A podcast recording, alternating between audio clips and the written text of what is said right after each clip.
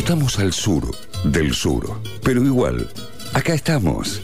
Ciencia del fin del mundo. Sí, con mi separador preferido, o no, no estoy mintiendo, seguimos al aire en este programón. Así que vamos ahora sí a nuestra primera columna, que va a ser sobre trasplantes. Sí. Voy a decir una cosa, perdón. Voy a, Diga. voy a empezar interrumpiéndote. Perfecto. Me pone muy Es ciencia del nerviosa. fin del mundo, al fin y al cabo, este programa, ¿no? Absolutamente. ¿De, qué se trata si no? Me pone muy nerviosa que no haya una N en esa palabra. Sí, bueno, eso también iba a ser mi primer comentario. Pero, este, te no, pero toda la por, por el otro lado, digo, no va la N. ¿Por qué no va la N? Pero en inglés sí va la N. ¿Ves? ¿Ves? En castellano no. Pero si es, si es de- de- como de trans, como de transportar y trans cosas. Tras. Tras. Raro. Es muy raro. Raro. Yo no lo había pensado nunca. De hecho, yo lo, lo hubiese escrito trasplantes. Toda Bueno, la vida lo pero escribí N. Toda la vida lo escribiste mal. Y yo también. Igual, no, no- ¿cuántas veces escribiste trasplantes, trasplantes en toda tu vida? No, no sé, no va a decir en mi epitafio. Escribió 70 veces. Escribió ocho veces trasplante, que es un montón igual. Pero no escribió las 8 veces mal. Sí, bueno. Bueno, en esta columna vamos a hacer un recorrido por religión, Sí. por el siglo XIX, Ah. que tan- eh, por religiones en realidad, por el siglo XIX que tanto nos Buen gusta. siglo. Vamos a hacer un saltito El por mejor. los Simpson, porque Bien. digo, está Para bueno. que Carva se quede afuera. No, igual vi mucho Los Simpsons. Ah, mira. Bueno, yo hace mucho que no lo veo. Esto incluye a, a los old school Uh. de, de los Simpsons. La temporada 6 es la mejor de todas para mí. Eh, y después vamos a, a meter algunos datos locales. ¿sí? Wow. Para arrancar, entonces, con los trasplantes, básicamente la idea de un trasplante es reemplazar algo que no funca por este, ese, esa misma función eh, de la misma persona o de otra persona en donde no hay afección. ¿sí? Em, esta idea de reemplazo de partes del cuerpo humano ¿sí? Sí. aparece por primera vez en las religiones. Ajá. De hecho, ¿Posta? sí. La, la primera descripción de un reemplazo de, de- de una parte de un cuerpo está dada en el hinduismo. ¿sí? Este, La tercera religión más populosa del planeta. Y es. Estamos todos pensando cuáles son las primeras dos. Nadie está. pre- está eh, Catolicismo y cuál es la segunda. bueno, el Islam. ¿El Islam? Ok, perfecto. claro, está bien. Este, No lo exactamente. sabía. Eh, estrictamente se supone que hay la misma cantidad de ateos que de, que de hindúes. Ajá, mira. Pero Datazo. bueno, este, pero bueno, el, el ateísmo no sería una religión. Claro. ¿no? Técnicamente no. Técnicamente no. Bueno, en el siglo IV, ¿sí? cuenta la historia, en, este, en el hinduismo aparece una figura de una deidad que todos y todas la conocemos, al menos por imágenes, que es Ganesha. ¿Saben quién es Ganesha? El, el elefante. El elefante. Claro. ¿Sí?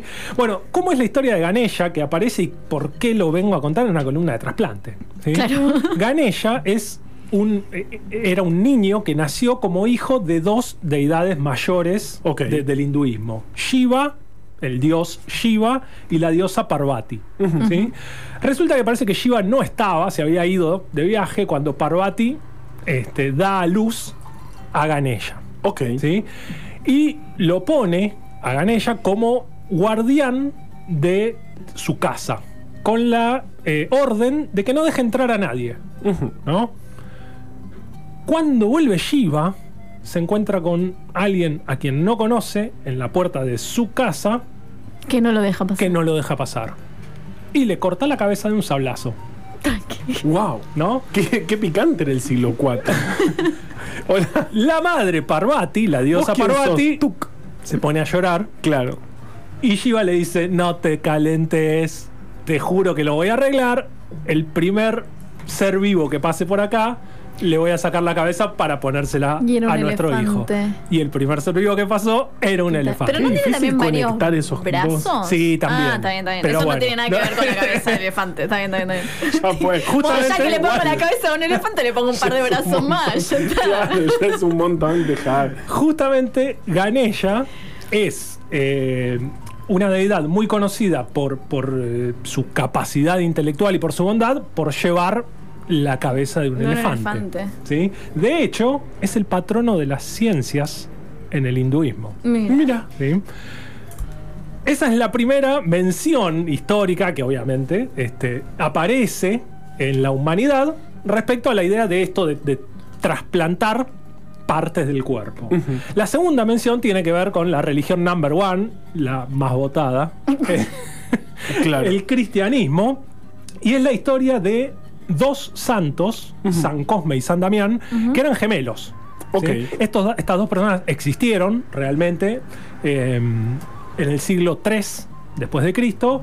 Eran eh, gemelos que vivían, que nacieron en Arabia y andaban por ahí, Turquía, Siria, y eran médicos. Y resulta que los tipos eran cristianos y curaban sin cobrar. Curaban a, las- a los enfermos y a las enfermas que lo necesitaban sin nada a cambio. Un- una discusión eh, eh, muy actual. Muy actual. Claro. Bueno, La resulta reforma que del sistema de salud pedían. Diocleciano, eh, el imperio romano, Claro. Diocleciano dio la orden de aniquilar a los cristianos en el Pero 300 después de Cristo. En esa época. Hacías cualquier cosa y te mandaban a Te matar. mandaban a matar. Y llegabas a tu casa, tú te cortabas la cabeza. la cabeza. Y, y los gemelos Cosme y Damián cayeron Obvio. bajo, bajo las espadas romanas. Y entonces los transformaron en santos un par de, de- de años después y construyeron una iglesia en Roma en honor a San Cosme y San Damián que curaban a los pobres sin cobrarles. La iglesia la construyeron en el 527. ¿Está todavía? Está todavía, sí, de hecho está en, en la zona de las ruinas de Roma, Wow. ahí donde se ve desde el- los montes, desde el monte Palatino y Ajá. qué sé yo, este, se ve la, la basílica de San Cosme y San Damián. Qué. ¿Y qué tiene que ver, qué diantres Claro. tiene que ver el trasplante Porque, ¿dónde estaban con Cosme y Damián? Resulta que el diácono Justiniano, que era el que cuidaba la basílica, de esta basílica en Roma, en el siglo XIII se cuenta esta historia, ¿sí? De que el diácono Justiniano estaba bastante jodido de salud y tenía una de sus piernas con una isquemia terrible, falta de oxígeno y estaba al borde de la muerte. El tipo laburaba en la iglesia de San Cosme y San Damián, se le ocurrió la idea de rezarles a los dos santos, que eran médicos, Eran médicos. para que... Y que no le cobraban a la gente, que estaban a favor Incluso- de la reforma del sistema de salud. La cuestión es que dice la historia este, que soñó a la noche que venían San Cosme y San Damián a socorrerlo, que les cortaban la pierna enferma y que una vez que le sacaban la, la pierna enferma se decían entre ellos, che, ¿y ahora qué hacemos? Le falta una pierna. Claro. pongámosle la pierna de un moro que se acaba de morir hace poquito.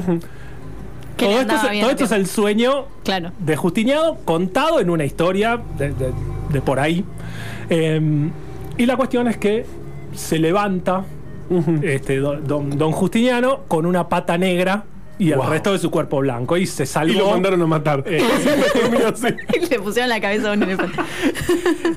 Vieron que. eh, eh, Raro, raro igual. Bueno, es una historia. ¿Vieron Ah. cómo son las historias de, de- de- de- Sí, sí, de- claro. religiosas? Que digo, hay que creerlas. Vieron que en, en el Renacimiento y se- bueno y antes del Renacimiento, digo, el arte tenía mucho que ver con, con la religión. Este, en Europa, Sí. la, lo, lo pueden buscar. Hay un montón de cuadros pintados sobre el milagro de San Cosme y San Damián, que básicamente es Ah, eso lo, lo subiste a tus redes sociales. hoy lo Eso, subí, exactamente. U- Una, uno de los cuadros este, que hay pintando esta escena que es súper famosa. ¿sí? Bueno, esa sería l- la primer descripción de un trasplante. ¿sí? Más cercana, digamos. Por lo menos estamos, estamos trasplantando de, de dos De humano a personas. humano. Claro, bueno, claro. de hecho, a, a San Cosme y San Damián los asistieron Los Ángeles. Digo, ahí hubo. Eh, Una operación. un- sí, un tema. Y lo que cuenta la, la historia es que le pegaron la pierna con un ungüento. ¿No? Mm. Y ahí saltamos a el siglo XIX, ¿sí? En donde, digo, no ya en, en historias contadas, sino en la realidad, muchos eh, biólogos empezaban a experimentar con esto, con injertos, ¿sí? De seres vivos, ¿no? No de humanos, sino que empezaban a experimentar con la idea de juntar partes de seres vivos no pegándolas con un ungüento como San Cosme y San Damián, pero sí pegándolas. ¿no? Lo primero que se hicieron, obviamente, fueron injertos de plantas, que algunos andaban, funcionaban entre distintas plantas, andar pegando hojas y andar este, haciendo ese tipo de experimentaciones.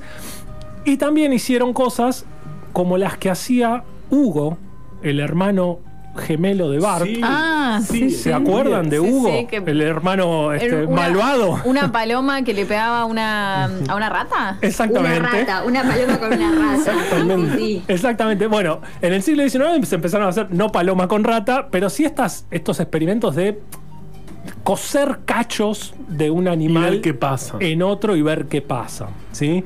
Esas fueron las primeras, este, las primeras experimentaciones en animales con la idea de reemplazar tejidos. ¿sí? De hecho, esto dio lugar a los primeros trasplantes de tejidos reales. ¿no? Acá, acá, acá, acá ya, es un experimento Claro. controlado en un laboratorio. Exactamente. Eh, y ahí ya empezamos a tener, hacia finales del siglo XIX, no finales, 1869 en realidad, se realizó el primer trasplante de piel humana. ¿sí? De hecho, fue el primer órgano trasplantado fue la piel. ¿sí?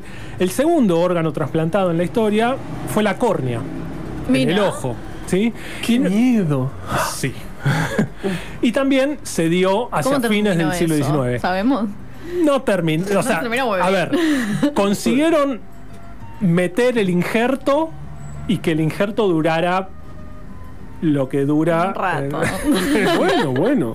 Lo que va a durar la focacha que nos mandaron. Lo que está durando la focaccia. Dura un poquito más. Eh, eh, a lo que vamos es que en este finales del siglo XIX, lo que se hacía era trasplantar tejidos que básicamente tienen, digamos, pocos vasos grandes. Claro. ¿sí? La idea es poder poner un tejido, suturarlo, de alguna manera pegarlo, como, como, como hicieron Cosme y Damián con el ungüento mágico. Sí. Este, Y que no sangre, y digamos. que no sangre y ver qué pasa. Ahora, los desafíos empezaron a aparecer cuando quisieron hacer, digamos, trasplantes de órganos más grandes que además tienen vasos grandes. Claro. ¿sí? Típicamente los riñones. Los riñones, ¿sí? sí, eh, los vasos que van a los riñones son Eh, muy caudalosos. Tal cual. Y, y técnicamente Esa era. moto entró, esa moto la escuchamos todos. Está entrando todo. o sea, Sí, sale al esa aire moto todo lo que está pasando acá. Por Sí. favor. Pero porque tenemos las ventanas abiertas por una cuestión de protocolos. Em, los riñones eran muy difíciles de injertar porque básicamente no los podés suturar Claro. ah, como podés suturar un pedazo de piel. Bueno, yo no, no sé de suturar, pero me imagino Yo me que. en cada este, punta. en cada- me imagino que un pedazo de piel es más fácil que, que- que un riñón. Y la realidad es que el punto era justamente cómo ligar los vasos. Claro. O sea, Claro. la principal dificultad era cómo ligar los vasos y hacer que el tejido trasplantado no se muera. No se muera por falta de, de Falta de irrigación. de irrigación sanguínea y el paciente también, digamos, por lo mismo. Totalmente. Eh, entonces, este fue el primer gran desafío de, de- de la historia de los trasplantes que lo solucionó un investigador francés que se llamaba Alexis Carrel. Nombre fácil de, de decir. Sí, para, para francés, la verdad que es bastante fácil. sí, sí, sí. Igual en Para- francés debe ser Para los nombres que hemos dicho en el programa Claro. también. Sí, totalmente. Eh, Carrel eh, experimentó mucho entre 1900 y 1915 con distintos animales y haciendo esto.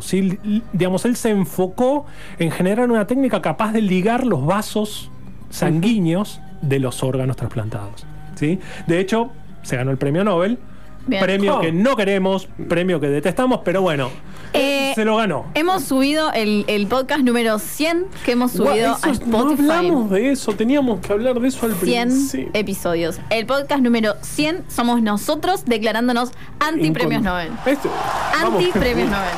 O sea, ¿qué hizo este chabón después? ¿Dijo alguna barbaridad después No dijo, premio no, Nobel? aunque sean no están registradas. No. Debe haber dicho Si lo dijo, no lo dijo públicamente. Pero alguna cosa debe haber dicho. Sí. Eh, a partir de la técnica de Carrel, entonces se empieza a poder ligar los vasos y evitar que los órganos se mueran. Bien, va, ¿Sí? va queriendo, o sea, pasamos de cualquier cosa a, a algo posible y todavía faltan un montón de otros problemas. Exactamente. De hecho, el primer riñón que se injertó en un humano, ¿sí? Se, eh, se hace la, la operación en 1906, Ujú. ¿sí? Y el riñón se liga al codo izquierdo de una mujer que estaba con enfermedad renal terminal, ¿sí? Eh, le ligaron a los vasos sanguíneos de- del brazo, le ligaron el riñón este, por afuera. De hecho, a partir de ahí empiezan a hacer muchos este, experimentos, experimentos este, quirúrgicos, eh, ligando riñones en distintas zonas, pero nunca dentro del cuerpo. ¿sí? Hasta que... em, Pero un- por- por- porque no se les ocurría, sí, pero tal vez era, era un desafío más grande. técnicamente lo que hacían era ligar vasos sanguíneos Claro, al los, riñón los más cercanos, los más accesibles. y, y punto. En 1951 es un urólogo francés, René Cus, otro nombre fácil, em, que hace la técnica de meter el riñón adentro. En donde de- van de- los en- riñones. Claro, en la, en la- en la fosa ilíaca. ¿sí? ¡Qué! Este, y, y dejar el riñón trasplantado ahí. ¿sí? Digo, se empezaron a probar muchos este, trasplantes que duraban poco tiempo. ¿sí? En 1967 recién se hace el Ah, primer claro. trasplante cardíaco. ¿sí? O sea, lo primero que se trasplantó fueron riñones, duraban poco tiempo. ¿sí? Em, en 1967 el primer trasplante cardíaco duró 18 días. Bueno, bueno, Sí. bueno. En Es el- un corazón latiendo, es un montón, es un desafío tremendo. Claro, funcionando. ¿no? O sea, eh, en 1963 se hizo el primer trasplante pulmonar, que también duró ocho- 18 días. ¿sí? Y acá vino el segundo gran inconveniente de los trasplantes. Digo, el primero fue conectarlo al cuerpo, el segundo es que el cuerpo lo tolere. Claro. Ahí va, Sí. viene el segundo problema. Y ese segundo problema tiene que ver con lo que hoy conocemos como el rechazo inmunológico. Claro. ¿Sí? Que podría ser otra columna. Sí. eh, porque yo debería ir acercándome hacia un cierre. eh, Uy, cosa, sí. cosa que no estaría sucediendo fácilmente, pero No, estamos bien. No, tenemos como hasta y, el 21 a 53. No. ya sé, ya sé, ya sé. Estoy molestando al jefe. este, este segundo problema, el rechazo inmunológico, tiene que ver con que el cuerpo genera estas defensas que atacan a los patógenos, de lo que hablamos un millón de veces, tienen muchos mecanismos que terminan atacando también a los tejidos de otras personas. Porque hay partes de nuestro cuerpo que son casi únicas eh, e irrepetibles, eh, como nuestras sonrisas. Ponele. Raro. No esperaba eso. No. No esperaba lo de la sonrisa. Pero, pero, está bien. me gusta. Está bien, está Sí. bien. Sí, sí, sí, sí. Bueno, hay, hay muchas moléculas que heredamos, es bastante difícil, pero que heredamos de nuestro padre y de nuestra madre y que se expresan las dos juntas. Esto hace que sea muy difícil que todo ese conjunto de moléculas que se heredan conjuntamente de padre y madre sean iguales. ¿sí? De hecho, el primer trasplante que fue tolerado ¿sí? fue un trasplante que se hizo entre, de riñón entre mellizos. Claro. Bien, ¿sí? claro. Eh, ese No, trasplante... porque el, el cuerpo humano, digamos, es como que no le, no, no le gusta mucho todo lo que es extraño. Entonces, Exactamente. reconoce al toque que un órgano viene de otro lado. Exactamente. Con esas otras moléculas que son como si fuese la huella digital de cada persona.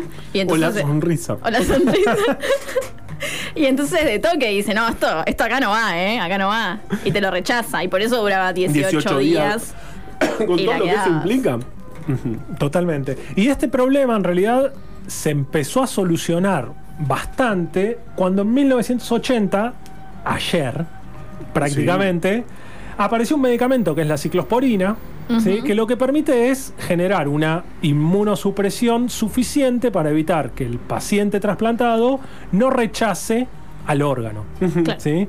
Eh, que lo tolere lo más posible. Igualmente hay muchísimas pruebas de compatibilidad Claro. Claro. que tienen que ser hechas. Que antes le sacás un pedacito a las personas y ves si no se, no se, no se odian entre sí, claro. Exactamente. De hecho, se, se hace lo que se conoce como tipificación. Se identifica qué tipo de moléculas tiene el potencial donante y el receptor, ¿sí? Eh, y se evalúa el grado de compatibilidad para ver si sumando a esa compatibilidad a un tratamiento farmacológico, Claro. el trasplante puede. Claro, ser pero igual, aunque sean compatibles, igual después tenés que tomar drogas toda la vida para que tu cuerpo no, Totalmente. no rechace. En el minuto que queda, les voy a hacer un repaso, Qué prolijo. 40 segundos, Dale. de qué cómo avanzó la problemática de los trasplantes en Argentina. ¿sí? Sí. En Mi mil- padre trabajó en Incucay muchos años. Mira. Bueno. Bueno, Estás robándole segundos. Es verdad, le Dale. saqué los 10 segundos más importantes. En 1977 se crea el Centro Único Coordinador de Ablación y Trasplante, de, perdón, de Ablación e Implante, que es el CUCAI, Claro. ¿sí? que cambió de nombre en el 90 para pasar a llamarse Instituto Nacional Central Único Coordinador de Ablación e Implante, el INCUCAI, que Claro. es lo que conocemos ahora.